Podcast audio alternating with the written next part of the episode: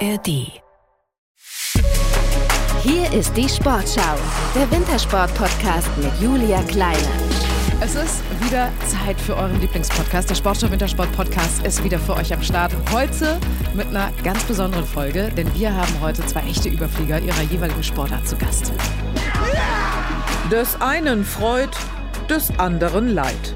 Mit nur einem halben Punkt Vorsprung sichert sich Karl Geiger seinen ersten Einzeltitel bei der Skiflug-WM in Planica. Karl Geiger hatte die ersten drei Sprünge der WM in Slowenien dominiert und zeigt keine Nerven. Dem Oberstdorfer reichen 231,5 Meter in der Summe hauchdünn für den Titelgewinn dass es gleich so gut läuft und dann wirklich ein Sprung nach dem anderen wie an der Schnur. Also ich bin baff. Es ist der letzte scharfe Berg. Frenzel sieht gut aus. Riesenaufregung hier natürlich. Alle feuern an. Erik Frenzel greift an, will als erster in die Abfahrt gehen. Zieht vorbei an Jan Schmieds. Setzt jetzt hier alles frei. Ist schon 10 Meter weg. Kurz über die Schulter geblickt. Wo bleibt Jan Schmid? Ganz eng an der Bande die Linkskurve ziehen. Und dann ist es diese ewig lange Zielgerade. Erik Frenzel ist deutlich vorn. Wo kommt denn Schmid? Der ist weit weg. Jetzt nur aufpassen. Jetzt ganz entspannt hier hineinskaten. Erik Frenzel, das gibt's doch nicht. Der kann jetzt schon jubeln. 50 Meter vor dem Ziel. Erik Frenzel ist Weltmeister. Und jetzt sage ich herzlich willkommen, Karl Geiger und Erik Frenzel. Schön, dass ihr mit dabei seid. Hallo, freut mich hier zu sein. Hallo, schönen guten Tag. Ähm, wart ihr beide denn schon mal zusammen in einem Podcast oder im Studio zum Interview? Also zusammen noch nicht, ich glaube jeweils einzeln schon, aber zusammen ist Premiere und da freue ich mich sehr drauf. Ja, also ich freue mich auch schon ziemlich drauf. Ähm, für, wie der Karl schon gesagt hat, ähm, gemeinsame Premiere, aber es wird bestimmt cool. Wir haben viel zu erzählen wahrscheinlich. Wir haben auf jeden Fall ganz, ganz tolle Sachen vorbereitet. Ihr dürft gespannt sein. Äh, und einer von euch beiden, Karl, du hast es gerade schon angesprochen, der darf jetzt in Zukunft entspannen und auch mal bei schlechtem Wetter die Füße hochlegen. Erik, ähm, du bist zurückgetreten als aktiver Leistungssportler. Bereust du es jetzt schon? nein, nein, nein, nein. Also das wäre ja schon da ganz schön zeitig. Bereuen tue ich es nicht. Ähm, es ist immer noch Wehmut mit dabei. Und ähm, jetzt, wenn ich auch weiß, dass jetzt ein Lachti es jetzt wirklich ähm, so sein wird, dass ähm, ich dort meinen letzten offiziellen Wettkampf mache, ähm, ja, dann tut es schon im Herzen ein bisschen weh. Und ähm, was ja bei uns auch noch mal so ein bisschen im Speziellen ist, also ich glaube, wir haben eine der wenigen Sportarten, wo man sagt, ähm, also mit Skispringen meine ich das damit, äh, wenn man da seinen letzten Sprung gemacht hat, dann wird es wahrscheinlich auch das so ziemlich das letzte Mal sein, dass man das dann auch wirklich aktiv macht. Also dass ich jemals danach dann nochmal groß von der Schanze springen werde, ähm, das wage ich so ein bisschen zu bezweifeln. Und ähm, das ist dann doch schon ein bisschen was, wo man sagt, okay, da ist jetzt komplett ein Haken dran und aber es ist, wie es ist und ähm, irgendwann kommt der Punkt ähm, im Sportlerleben. Ich freue mich auch auf das, was danach kommt und von dem her, ja, glaube ich, ist das ganz gut. Du hast in deiner Karriere wirklich alles erreicht, was man erreichen kann. Du hast unter anderem 18 Medaillen bei nordischen Skiweltmeisterschaften gewonnen, ähm, so viel wie kein anderer Sportler, bist dreimaliger Olympiasieger geworden, hast fünfmal den Gesamtweltcup gewonnen. Ähm, mit welchem Gefühl blickt man auf so eine Karriere zurück? Oh, ja, das, äh, man ist natürlich in erster Linie ähm, bin ich enorm stolz drauf, ähm, was ich damit erreicht habe. Aber ich glaube, so selber in meinem sportlichen Leben habe ich das gar nie so direkt äh, wahrgenommen. Natürlich den einzelnen Erfolg in dem Moment dann schon, aber jetzt schlussendlich, was sich da über diese Jahre, ich nenne es jetzt mal angehäuft hat oder eben zusammengekommen ist, ja, das ist ähm, schon irgendwo immer wieder einzigartig. Also bei jedem anderen, wo sowas auferzählend würde, sozusagen, wenn es eine andere Person wäre außer ich, ähm, wäre ich wahrscheinlich enorm baff, was der da überhaupt ähm, geschafft hat. Also das ist und ähm, bei einem selber sieht man das gar nicht, man kann das irgendwie gar nicht so wirklich einschätzen. Zumindest ist es bei mir so, weil ich immer vom von von Ereignis zu Ereignis gelebt habe. Also das eine warum und ähm, irgendwie hat man sich aufs nächste konzentriert und ja, somit ähm, nimmt man die Zeit, die seitdem vergangen ist und was da alles war, gar nicht so richtig mit. Und ähm, ich hoffe sehr, dass ich das jetzt so im Nachhinein, jetzt allein schon durch die vielen Rückblicke, die ich hier und da gesehen habe, ja, auf jeden Fall mit tollen Erinnerungen dann irgendwo mit. Ihr seid ja als Sportler wahnsinnig viel unterwegs, ähm, kaum zu Hause so wirklich, vielleicht in der Sommerzeit, obwohl ja auch im Sommer dann der Wintersportler gemacht wird. Ähm, was hat denn deine Family dazu gesagt, als du eröffnet hast, okay, ich höre auf, ich mache das nicht mehr? Ja, also natürlich ist es so, dass ich mit meiner Frau ähm, schon gewissermaßen ähm, nicht erst seit gestern darüber rede, sondern ähm, das ja schon so ein Punkt ist, ähm, wenn man schon das erste Mal im Endeffekt darauf angesprochen wird, ne? Und äh, man so sagt, hey, jetzt heute hier hat mich im Interview mal jemand angesprochen, wann hören wir denn auf oder wann mache ich den Schluss? Und für uns war das immer so, dass wir sagen, wir machen irgendwie ein bisschen so eine, für uns war es immer, wir machen das gemeinsam dieses ganze Thema. Also es war nie so, dass jetzt ich bin der Sportler, sondern wir haben uns entschlossen, ähm, das gemeinsam diesen Weg zu gehen und somit ähm, haben wir auch vieles ähm, für uns äh, gemeinsam angegangen und auch abgeschlossen. Und so war es jetzt eben auch hier mit dieser Thematik, dass wir gesagt haben, ja, diese, diese Entscheidung ist irgendwie gewachsen. Also es ist nicht so, dass ich sage, äh, die ist jetzt wirklich abrupt von dem, dass ich von der WM nach Hause gekommen bin und gesagt habe, so, ich habe keinen Bock mehr, jetzt ist Schluss, sondern äh, es war eher so, ja, jetzt haben wir schon so lange für diese, für dass ich da wieder mit dabei sein kann, überhaupt ähm, diesen Wettbewerb mitmachen kann. Und dann hat man schon so dieses Gespür, ja, irgendwie ist die Emotion dafür schon jetzt bisschen gereift. Und jetzt wollen wir einfach schauen, dass wir ja mit dieser ganzen Situation, glaube ich, einen guten Schlusspunkt finden. Und ähm, so wie es jetzt war, ähm, sind wir beide, beide und ich sehr auch ähm, damit glücklich. Ich muss mal kurz nachhaken. Ähm, wie findet ihr beide denn diese Fragen von Sportjournalisten, die dann immer sagen, ja, wie lange machen sie denn noch? Wann ist denn mal Schluss? Wie findet ihr das? Also jetzt bei, bei mir, in meinem Fall ist es so, für mich persönlich ist es noch kein Thema. Also ja, ich bin jetzt 30 geworden dieses Jahr, aber für mich persönlich ist es eigentlich noch kein Punkt, weil ich sage, ich bin extrem motiviert, ich habe noch Lust, ich habe ähm, noch, mir noch einiges vorgenommen. Einfach so von der Grundeinstellung ist es noch zu früh für mich. Aber grundsätzlich kann ich die Fragen schon verstehen, weil es halt ab einem gewissen Alter und es gibt ja dann auch Athletinnen oder Athletinnen, die extrem früh aufhören. Wenn man jetzt zum Beispiel Magdalena Neuner oder Laura Dahlmeier als Beispiel nimmt. Deshalb mit solchen Fragen konfrontiert zu werden, mich stresst's nicht. Ich finde es nur ungewöhnlich, beziehungsweise für mich ist noch nicht der richtige Zeitpunkt. Bei dir, Erik? Ja, also für mich war das auch immer sehr ähnlich. Man ist noch voll in seinem Sportler-Dasein und ähm, bekommt dann so diese Frage, ja, wie lang denn jetzt noch und wie lang denn jetzt noch? Und man kann das auch selber so gar nicht so wirklich sagen. Also solange man nicht sich fest was vorgenommen hat, okay, danach ist jetzt der und der Punkt ähm, oder dieses Ziel, was ich ähm, nach meinem Sport weitermachen will, solange man da ja nichts Direktes hat, möchte man den Sport ja so lange machen, bis es irgendwie vielleicht jetzt nicht mehr geht. Das ist vielleicht ein bisschen überspitzt gesagt, aber man auf jeden Fall ähm, nicht mehr so diesen Spaß dran hat oder merkt, ähm, man schafft es vielleicht nicht mehr ganz so, da mitzuhalten und immer wieder auf diesem Niveau sich hochzuarbeiten. Und ähm, bei mir war das eine Entscheidung, die irgendwo gereift ist. Und ähm, ich habe immer gesagt, okay, ich werde Jahr für Jahr entscheiden.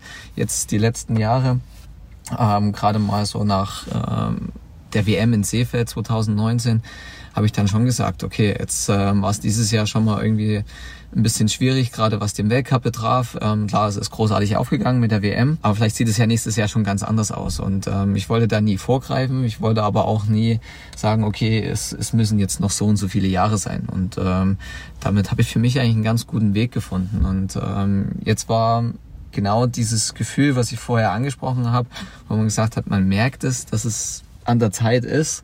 Klar hätte ich vielleicht hier und da das jetzt weiter ausreizen können, aber ich wollte es nicht, weil für mich jetzt einfach auch der Moment einfach ähm, sehr gut gepasst hat. Da stellt man sich natürlich auch die Frage, wie das Noriaki Kasai oder Simon Ammann bisher gemacht haben mit den Fragen, um das abzublocken. Also zu Simon Ammann, da weiß ich noch, ähm, der hat, der war unser damaliger Cheftrainer, der war zuerst in der Schweiz und dort hat der Simon Ammann gesagt, so ja, bis 2011, also länger als Oslo, hat er eigentlich nicht vorzumachen.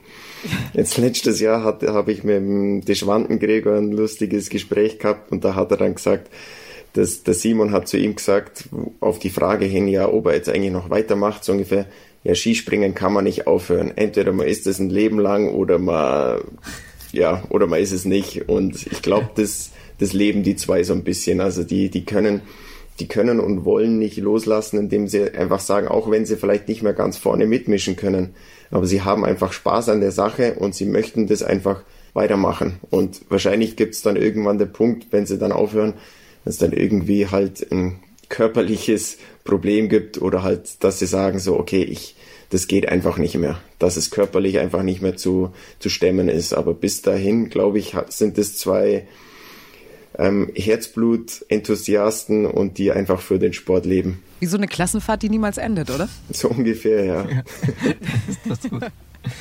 Ähm, jetzt stellt man sich natürlich die Frage bei dir, Erik, wie geht's weiter für dich? Also was sind deine Pläne? Hast du schon welche für die Zukunft oder lässt du erstmal alles so auf dich wirken? Ich habe natürlich ähm, gewissermaßen Pläne für mich, für meine Familie. Ähm, ich habe ja ähm, während meiner sportlichen Karriere schon ein Studium angefangen als Wirtschaftsingenieur. Da steht ähm, auf jeden Fall ähm, ganz, ganz vorn, ähm, das auch zu beenden und ähm, da den Abschluss zu finden, weil es halt einfach für mich ähm, immer eine große Sicherheit war, zu sagen, okay, ähm, man hat ja doch ähm, jetzt mittlerweile mit drei Kindern ähm, eine große Verantwortung und ähm, Sportler-Dasein kann das immer eben schnell passieren, dass sowas äh, mal vorbei sein kann. Somit war das wichtig für mich und ähm, jetzt die letzten Jahre habe ich das so für mich geschoben, dass ich gesagt habe, okay, ähm, es ist jetzt genau so, sollte ich jetzt von heute auf morgen sagen müssen, okay, es ist Schluss, ähm, dann bin ich an einem gewissen Punkt, wo ich eben nicht mehr lange noch ähm, dafür investieren muss. Und äh, das steht erstmal ganz oben drüber. Und ähm, des Weiteren hatte ich auch mal gesagt, dass es mir natürlich schon gefallen würde, äh, meine ähm, Perspektiven, meine Erfahrungen, die ich äh, über die vielen Jahre ja, sammeln durfte, ähm, irgendwo wieder weiterzugeben. Und auch für die nordische Kombination, die natürlich gerade jetzt ja momentan an einem, an einem schwierigen Punkt ist mit der ganzen IOC-Geschichte e ringsherum, dass man einfach sagt, okay, ähm, da möchte ich auf jeden Fall ähm, nicht von jetzt gleich ähm, mit dem Karriereende sagen, okay, mal schauen, was da jetzt noch so weiter wird. Ich werde das mal von außen ein bisschen verfolgen. Ähm, das wäre, glaube ich, falsch. Und ähm, dafür möchte ich mich schon gern noch ein bisschen einsetzen. Und ähm, wir hatten jetzt schon erste Gespräche auch äh, mit dem Deutschen Skiverband. Ähm, aber da ist jetzt ähm, erstmal noch nichts weiter Konkretes ähm, dementsprechend ähm, für uns, was wir sagen, okay. Ähm, ich habe erstmal gesagt, dass ich dementsprechend auf jeden Fall Interesse hätte und da werden wir da in den nächsten Tagen und Wochen sicherlich ähm, weiter zusammenfinden und da dann hoffentlich eine gute Lösung, die dann für alle irgendwo ringsherum passt, finden. Wäre ein Bundestrainer eine Option für dich?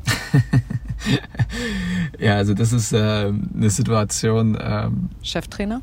Wo ich äh, jetzt äh, vom Gefühl her überhaupt gar nicht gleich sagen kann, ja oder nein. Also das hängt ja nicht nur von mir persönlich ab, ähm, das hängt ähm, von vielen, vielen anderen Situationen auch mit ab. Und ich habe mit meiner Frau schon mal drüber gesprochen, wie es denn sie sehen würde, wenn ich sage, ich bin jetzt erstmal jetzt nicht gleich Bundestrainer, aber überhaupt Trainer. Und von dem her, sie würde da natürlich schon dahinter stehen, aber ähm, wir haben auch gesagt, okay, ein gewisses ähm, Zeitfenster wollen wir uns schon irgendwo auch geben, wo wir sagen, okay, das ist ja keine Entscheidung, die ich ja auch von jetzt auf gleich treffen sollte. Und wir haben uns das ähm, ein bisschen durchdacht und ähm, wie es jetzt schlussendlich wird, ähm, ich glaube, das wird jetzt die Zeit dann irgendwann auch geben. Also bei dir steht jetzt erstmal das Studium an erster Stelle. Ähm, Karl, du bist ja schon Ingenieur, du hast dein Studium schon abgeschlossen.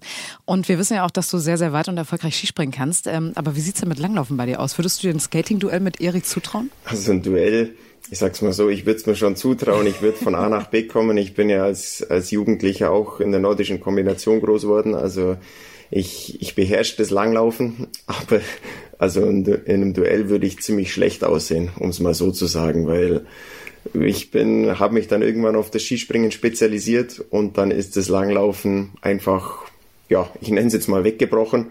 Und das wurde dann natürlich auch nicht mehr trainiert. Deshalb, da würde ich jetzt nicht drauf einsteigen auf ein Duell. Aber wenn ihr es trotzdem machen solltet, bitte gerne ein paar Videos machen. Wir würden da gerne dran teilhaben. Ähm, das ist auf jeden Fall sehenswert. Aber du musst ja auch gar nicht langlaufen, äh, denn du gehörst aktuell zu den besten Skispringern der Welt. Das kann man so sagen. Bist unter anderem Skiflugweltmeister geworden bei der WM in Planica 2020 im Einzel. Ähm, das hört sich alles so nach einem soliden, erfolgreichen Durchmarsch an. Ähm, aber das war es nicht immer. Du musstest auch immer wieder mit herben sportlichen Rückschlägen kämpfen. Wie konntest du dich denn immer wieder motivieren, weiterzumachen? Also wie viel Anteil hatte zum Beispiel deine Familie ähm, an dieser Motivation, dass du gesagt hast, komm, ich stehe wieder auf? Ist mir egal.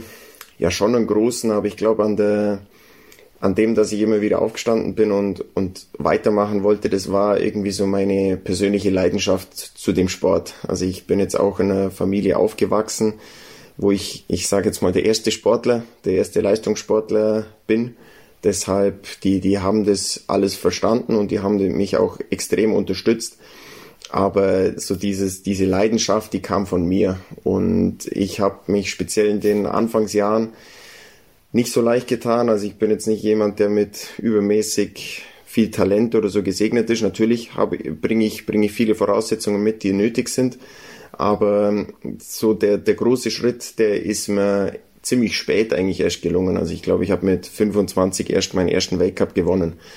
Von dem her hat es einfach eine Weile dauert, aber ich, ich wollte es irgendwie selber für mich herausfinden, wie weit schaffe ich es, wie weit kann ich kommen, wenn ich mir einen Plan zurechtlege und wenn ich das wirklich sukzessive weiterverfolge. Und das habe ich dann eigentlich auch so gemacht, habe dann nach jedem Jahr wieder eine Analyse für mich gemacht und es, es ging dann in ganz kleinen Schritten vorwärts. Also ich sage jetzt mal, in den ersten Jahren war ich irgendwo so 30., 35. im Gesamtweltcup, dann im Jahr drauf war ich irgendwie 25., dann 20., dann 15., dann 10.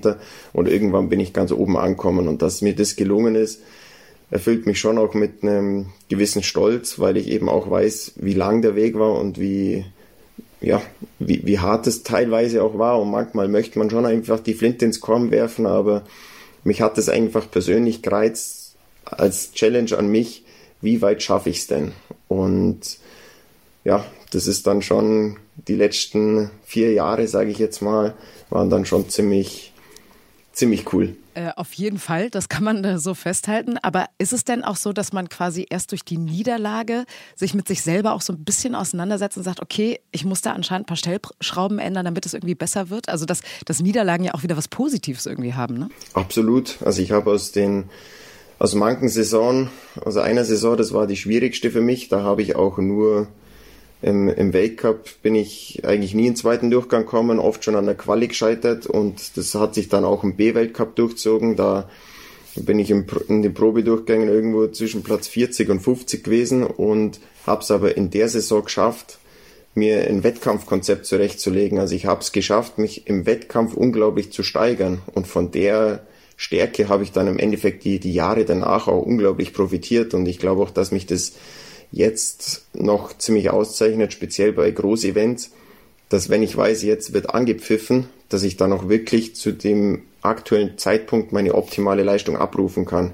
Und das kam alles aus Jahren, wo es wirklich extrem schwer ging, wo ich eigentlich mit dem Rücken zur Wand stand und mir halt wirklich was überlegen musste, okay, so brauchst du jetzt nicht im Wettkampf antreten, sondern jetzt muss, jetzt muss was passieren. Und da habe ich für mich eine ganz gute Lösung gefunden. Und die anderen Sachen sind natürlich auch, wenn man auf den Deckel kriegt, dann kriegt man vor Augen geführt, was noch nicht gut genug ist und woran man arbeiten muss. Und da muss man dann die Geduld haben und ganz stupide immer wieder die gleichen Sachen verfolgen. Und gerade beim Skispringen ist es ja eine ewige Tüftelei, auch mit den ganzen Materialvorschriften und Änderungen, die ja wirklich von Saison zu Saison sich auch ändern. Ähm, ihr beide seid Hochleistungssportler, ähm, aber ihr seid auch beide Väter. Ähm, wie sehr haben euch denn die Rollen als Väter für euren Sport beeinflusst? Ja, also ich glaube schon, dass ähm, gerade bei mir das ja schon eine gewisse spezielle Situation war, dass wir ja, da wir ja sehr, sehr jung dementsprechend Eltern geworden sind und ähm, ich wirklich auch, ähm, ja, bevor ich überhaupt das erste Mal im Weltcup gestartet bin, ähm, ja schon mein Sohn im Endeffekt geboren war. Und ähm, das war eine Situation, die hat mich, natürlich aber auch ähm, meine Familie sehr geprägt. Und für mich war das dann immer so diese, ja, diese Situation, die mir schon vielleicht auch als Sportler in der Situation ein bisschen entgegengekommen ist, weil ich eben als, als, als junger Kerl da eben ähm, schon Verantwortung übernehmen musste und sagen musste, okay, also ich kümmere mich jetzt hier gerade nicht nur um mein Leben, sondern ähm, da gibt's schon auch eben noch eine Person, im Speziellen halt dann mein Sohn und eben auch meine Freundin, jetzt Frau, ähm, die irgendwo auf mich zählen. Und ähm, da kann ich mich jetzt nicht irgendwie hier hängen lassen oder ähm, im Endeffekt sagen, na okay, ähm, mit dem Sport das irgendwie auf die leichte Schulter nehmen. Und ähm, von dem an, Moment an, war es für mich irgendwie eine besondere Challenge, wo ich sage, okay, da möchte ich jetzt auf jeden Fall das durchziehen, ähm, weil es stand dann immer halt auch zur Debatte, naja, okay, wenn es halt im Sport nicht so weitergeht, dann muss ich da auch einen Schlussstrich ziehen. Also ich kann das nicht ewig irgendwie hinauszögern dann noch und ähm, immer mal so schnapp ab hin und her überlegen, was jetzt ist, sondern ähm, es war immer sozusagen gleich die gewisse Konsequenz dahinter zu sagen, okay, ich muss es so schaffen und durchziehen. Und ähm, das hat mir, glaube ich, sehr, sehr gut getan. Ähm, sicherlich war es am Anfang nicht einfach. Ähm, wir haben mit der Situation auch kämpfen müssen, aber wir hatten enorm viel Unterstützung, was eben unsere Eltern betraf, aber auch das restliche Umfeld war da sehr, sehr positiv dem gegenüber eingestellt, dass wir das schaffen. Und ähm, schlussendlich sind wir jetzt schon enorm stolz drauf zu sagen, okay, ähm, vom ersten Moment an haben wir das als Familie durchgezogen. Auch ähm, natürlich jetzt in dem Hinblick, dass wir jetzt ja auch ähm, eben ja noch zwei Kinder bekommen haben und wir das alles irgendwie als Familie erlebt haben. Das hat es natürlich jetzt nicht im Endeffekt einfacher gemacht. Ähm, teilweise sicherlich jetzt äh, mit den zwei Kleinen im Gegenteil eher sogar fast ähm, noch schwerer. Aber am Anfang, als wir gesagt haben, okay, mit dem einen Kind ähm, ließ sich das wirklich sehr, sehr, sehr gut um, umsetzen. Und wir haben da wirklich ähm, ja, glaube ich, sind dann mit dieser Situation auf jeden Fall gewachsen. Jetzt die letzten Jahre ähm, mit den beiden Kleinen ist es natürlich ähm, noch schwieriger geworden, weil man die Zeit irgendwie noch mehr aufteilen möchte und halt aber auch eher mehr zu der Tendenz hin zeigt, na okay, auch wenn ich nie das äh, Gefühl bekommen habe, ähm, dass ähm, sie mir sagen, ja, schade, dass du jetzt schon wieder wegfährst und muss es denn jetzt schon wieder sein? Also das habe ich nie von meiner Familie gehört. Aber man selber hat ja doch, ähm, sag ich mal, den, den Wehmut, den Herzschmerz zu sagen, okay, ach, jetzt wäre es schon irgendwie schön, bei der Familie auch zu bleiben. Dieses Momentum ist schon etwas gewachsen und das hat es dann schon auch ein bisschen schwieriger gemacht. Aber ja, wir haben gute Kompromisse für uns gefunden und ähm, haben das für uns, glaube ich, recht gut durchgezogen. Ja, die berühmten elterlichen Gewissensbisse. Ähm, wie war das bei dir, Karl? Ja, bei mir ist die Situation ein bisschen anders losgegangen, weil ich ja doch ein bisschen später dran war und schon mittendrin, sage ich mal, im Sportlerleben verankert war.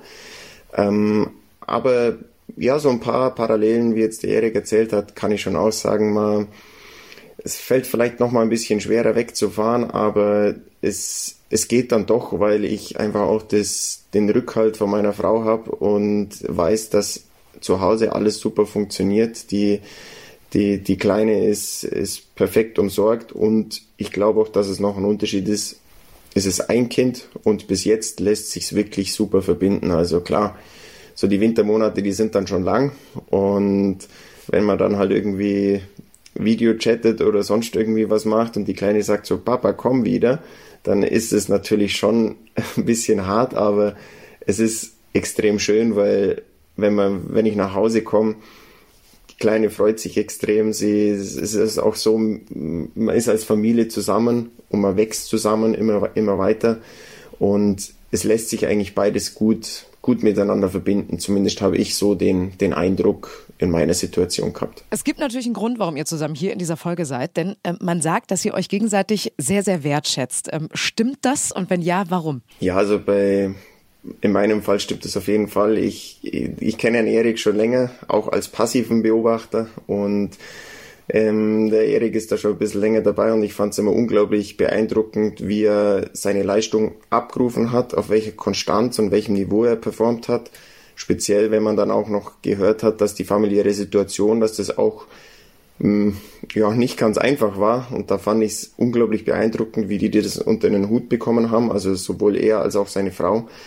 Und äh, da war immer eine große Wertschätzung da, weil ich halt auch aus der Kombination komme und auch eine Leidenschaft für die Sportart auch schon von Anfang an hatte.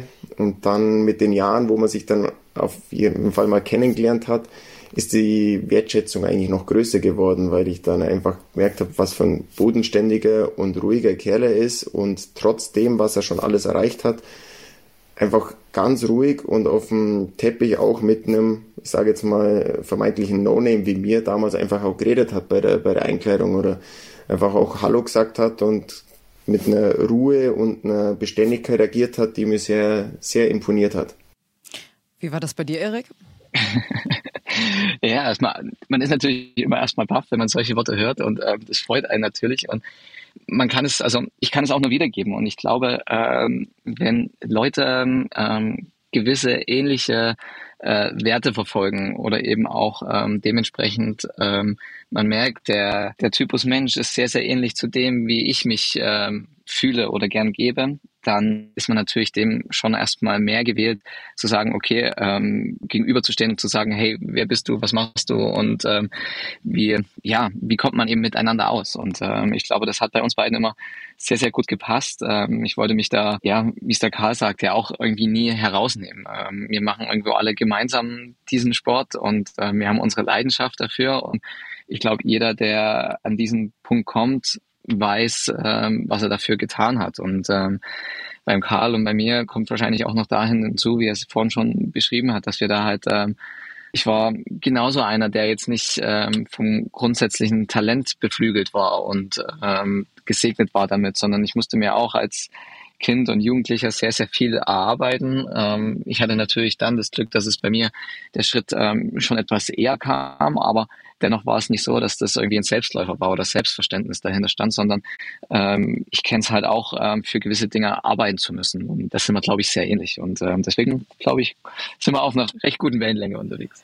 Dann würde ich ja sagen, es ist genau perfekt, dass ihr hier jetzt in dieser Podcast-Folge seid und es ist genau die richtige Zeit für eine Aufgabe ähm, für euch. Denn ähm, wenn ich euch Fragen stelle, dann ist das natürlich langweilig. Deswegen würde ich doch einfach mal sagen, darf sich jeder von euch mal eine Frage ausdenken, die er dem jeweils anderen schon immer mal stellen wollte. Äh, alles ist erlaubt, ihr dürft alles fragen. Äh, auch vielleicht auch irgendwas ausplaudern, wenn ihr wollt. Und solange ihr beiden noch kurz überlegt, welche Frage ihr gegenseitig an euch habt, mache ich mal kurz einen Hinweis in eigener Sache. Denn diese Folge hier mit Karl Geiger und Erik Frenzel, aber auch alle anderen Folgen mit Denise Hermann-Wick, mit Katharina Althaus oder Johannes Ludwig, bekommt ihr natürlich in unserer ARD-Audiothek. Also äh, hört da doch mal vorbei und lernt eure Wintersportstars von der ganz privaten Seite kennen. Unter anderem. So, Karl und Erik, wie sieht's denn aus? Seid ihr bereit? Ja, Hat jeder von euch eine Frage? Erik? Natürlich. Kriegen wir okay. hin. Okay. Dann würde ich doch sagen, Karl, fang du mal an mit der ersten Frage an äh, Erik. Ähm, es ist tatsächlich eine, eine sportliche Frage. Und zwar geht es eigentlich um diese fünf Gesamtweltcup-Siege, die dir gelungen sind. Ähm, was ich eine äußerst beeindruckende Leistung finde, speziell weil sich auch im Skispringen immer wieder Material ändern und Skispringen eine sehr filigrane Sportart ist und du aber auch oftmals mit dem Skispringen gepunktet hast. Also das, du, du bist im Laufen auch sehr gut gewesen und wusstest auch, wenn du einen gewissen Rückstand hast, dass du den hinlaufen kannst, aber du warst im Springen eigentlich immer dabei. Und deshalb ist meine Frage, wie dir das gelungen ist, die, die Konstanz über so viele Jahre oder ja schon eigentlich Jahrzehnte in der Sport, in der filigranen Sportart Skispringen hochzuhalten? Ja, also gute Frage, ähm, weil genau das ist ja dieser Punkt, ähm, womit ich so eigentlich in den letzten Jahren dann eben angefangen habe, ähm, mich auch selber zu fragen, weil ich damit halt auch äh, eher Schwierigkeiten hatte. Ähm, ich habe ähm, ganz, ganz lange, wie du richtig gesagt hast, ähm, das Skispringen für mich als Plus gehabt ähm, und in den letzten Jahren musste ich dann eher schauen, dass ich sage, okay, ähm, wie komme ich immer wieder zu diesem Punkt? Und ähm, in der Zeit, als das der Fall war, ja, ähm, ist es, wie du halt sagst, zum einen auch die, die Akrepie dahinter, zu sagen, okay, ähm, ich habe meine Aufgaben, die ich hätte machen können, erledigt, ähm, habe mich immer wieder oft genug hinterfragt, ähm, habe aber auch dann genau in dem Moment einfach an mich geglaubt, wo ich dann ähm, mir gesagt habe, okay, ähm, alles aus dem Kopf raus und ähm, jetzt lass laufen. Du hast alles dafür getan und ich glaube, Skispringen mit diesen paar Sekunden, die wir da im Endeffekt nur haben, ähm, da groß zu überlegen, ähm, gewisse einzelne Punkte sich vorzunehmen, das weißt du wahrscheinlich selber, das muss ich dir auch nicht erklären, ähm, ist enorm schwierig. Und ähm, das war immer für mich eine große Herausforderung von dieser Akribie, die man vielleicht auch im Training haben sollte, dann im Wettkampf ist einfach laufen zu lassen. Und ähm, da haben, hat mir immer eine gewisse Ablenkung geholfen, wo ich gesagt habe, okay, ähm, direkt vorher ähm, brauche ich jetzt ähm, nicht so viel ja, Einfluss von außen. Ich habe mir Kopfhörer aufgesetzt, habe einfach mein Zeug gemacht und ähm, schlussendlich wollte ich es dann einfach laufen lassen. Und das hat mir enorm geholfen, gerade auch dann an Tagen, wo große Ereignisse waren, wo halt dann doch mal der Puls noch mal ein bisschen höher schlägt, das dann dementsprechend so umzusetzen. Und aber so, so ein wirkliches Geheimrezept oder was es dann irgendwie ausgemacht hat, das hatte ich nicht, weil das, das hätte ich gerne gehabt, weil dann hätte es vielleicht auch zum Schluss jetzt noch ein bisschen besser funktioniert. Aber ähm, es ist und bleibt dann im Endeffekt dieses Heranarbeiten und im Endeffekt dann laufen lassen. Also das kann ich da wirklich nur als, als den Tipp, den ich für mich gelernt habe, ähm, da irgendwo mit auf den Weg geben. Jetzt kommen wir doch einfach mal zu der Frage von dir, Erik, an Karl. Ähm, ja, also bei mir wird es auch eine sportliche Frage, weil so wie es vorher ähm, und ähm, klar, es gibt gewisse Typen hier und da, aber zum Beispiel war für mich ähm, was Enormes, äh, was ja vorhin auch schon angesprochen wurde, als du im Planetzahl Skiflugweltmeister geworden bist, über diese ganzen Flüge hinweg ähm, da wirklich gezeigt hast, ähm, dass du eben nicht, wie es vorher immer mal so ein bisschen schon genannt wurde, eher so dieser Kleinschanzen ähm, Skispringer bist, sondern du hast an dem Tag ähm, bewiesen und gezeigt, dass sozusagen auch Skifliegen für dich was enorm cooles und richtig ähm, erfolgreiches sein kann. Wie war das damals so? Für dich ähm, über die Tage hinweg? Ähm, weil das ist ja schon irgendwo, was immer so ein bisschen im Hinterkopf steckt, zu sagen, na okay, ähm, die haben ja, mir wird das immer so ein bisschen nachgesagt, vielleicht bin ich es auch, aber schlussendlich, ähm, wie hast du es für dich dann wahrgenommen, das ähm, dann doch geschafft zu haben? Wie hast du da an dich im Endeffekt so ein bisschen geglaubt? Ja, das war, also die Skiflug-WM damals war auch eine außergewöhnliche Situation für mich persönlicher Hinsicht, weil meine Frau war hochschwanger und im Endeffekt, die war schon über dem Termin. Ich habe das Wochenende davor auslassen. Ähm, da wären wir in Russland gewesen. Da war der Geburtstermin eigentlich der errechnete. Und das Kind kam aber nicht. Und dann war aber Skiflug-WM. Es war auch meine erste Skiflug-WM, wo ich an Start gehen durfte. Also wo ich mir eigentlich ziemlich sicher war, dass ich starten darf, weil ich eben auch die Form gerade mitbringe, dass ich dass ich auf meinen Startplatz setzen kann. Da fahre ich hin. Und das war dann auch von zu Hause. Also meine Frau hat mir das auch signalisiert, du, auf jeden Fall, das ist auch dein Job und ich krieg das zu Hause auch hin. Und dann bin ich zur Skiflug-WM, habe mir dort natürlich auch einen konkreten Plan überlegt. Wenn die Situation mal so ist, wie sie dann bei mir war, habe ich auch gesagt, so ich fahre jetzt da mal sicher nicht hin, um einfach nur ein bisschen Ski zu fliegen oder mal da drüber zu rumpeln, sondern ich will jetzt wirklich auch wissen, was geht. Und das will man natürlich immer bei einem Großevent, aber es, es ging dann gut los. Also ich habe die ähm, ersten Training oder die ersten zwei Trainings, da war ich zwar noch nicht ganz vorne mit platziert, aber habe so gemerkt, so okay, ich kann eigentlich mit relativ groben Fehlern, zum Teil komme ich irgendwie noch runter. Und dann habe ich mich komplett eingeschossen. Also ich habe wirklich mein maximales Wettkampfprogramm aufgefahren, das ich mir über die Jahre so zusammengebastelt habe. Und dann habe ich auf einmal nach dem ersten Sprung geführt, habe aber trotzdem, für mich war es immer wichtig, ähm, zwischen den Sprüngen die Emotionen wegzupacken. Also der Skiflug-Wettkampf geht über vier Sprünge, also zwei, zwei jeweils an zwei Tagen. Und ich wusste, okay, ich muss die Emotionen extrem niedrig halten, damit ich mich auf das Wesentliche noch konzentriere. Und dann habe ich irgendwie zu, an dem Tag oder an den Tagen extrem gute Vorstellung gehabt von dem, Spring, von dem Sprung, wie das funktioniert und auch wie ich in einen Flug übersetze. Und dass es dann im Nachhinein wirklich aufgegangen ist, ist eigentlich immer noch krass, weil, wie gesagt, mir hat man immer nachgesagt, ich bin, also abspringen kann er gut, aber fliegen kann er halt nicht. Und wahrscheinlich wird er es auch nicht mehr lernen. Und dass ich es dann trotzdem also den Leuten zeigt habe, so ungefähr, auch wenn man es vielleicht nicht unbedingt talentiert dafür ist, wenn man die Sachen sauber macht und sauber verfolgt, dann kann man es trotzdem schaffen. Und dass ich es dann erreicht habe, das war, war unglaublich. Es hat vielleicht auch geholfen, dass meine Frau nicht angerufen hat und gesagt hat, so, es geht jetzt los, sondern dass da wirklich auch noch Ruhe geblieben ist, was die, was die Kindersache anging. Und ich bin dann tatsächlich am, am Sonntag war dann der Teamwettkampf. Wir sind in Planitzer losgefahren, dann habe ich den Anruf gekriegt, so, ja, Sie fahren jetzt los ins Krankenhaus. Ähm, und ich habe gesagt, ja, ich fahre jetzt auch los, aber ich brauche noch ein paar Stunden. Und dann sind wir losgefahren und ich bin mehr oder weniger direkt im Kreissaal und sechs Stunden später war dann das Kind da. Also das war eine hochemotionale Zeit für mich damals. Also eine absolute Ausnahmesituation. Ja. ja. Aber ich stelle mir gerade vor, wie du oben am Backen sitzt und dann kommt ein Eilgespräch. Äh, Herr Geiger, wir haben da aus dem Kreissaal ein ja. Gespräch. nee, aber ähm, großartig gemeistert auf der einen Seite wie auch auf der anderen Seite. Äh, absolut weltmeisterlich, so kann man das sagen. Wir sind schon fast am Ende des Podcasts. Schade, schade, schade. Äh, ich glaube, ich hätte auch noch irgendwie tausend Millionen Fragen, genauso wie ihr wahrscheinlich irgendwie ganz, ganz viele Fragen äh, an euch hättet, aber die könnt ihr euch ja stellen, weil euch ja wahrscheinlich immer und immer wieder irgendwie begegnen werdet. Und jetzt sage ich vielen Dank, Karl Geiger und vielen Dank, Erik Frenzel, für das Gespräch. Ich wünsche euch und euren Families natürlich alles Gute für die Zukunft, viel Erfolg Erfolg und vor allem, dass ihr weiterhin gesund bleibt. Vielen Dank. Danke, dass ich da sein durfte. Vielen, vielen lieben Dank. Ja, und das war's auch mit dem Sportschau Wintersport Podcast für heute. Wir sind nächste Woche Donnerstag wieder mit einer neuen Folge für euch am Start. Also bleibt gespannt und schaltet ein. Es lohnt sich definitiv. Ciao und bis zum nächsten Mal.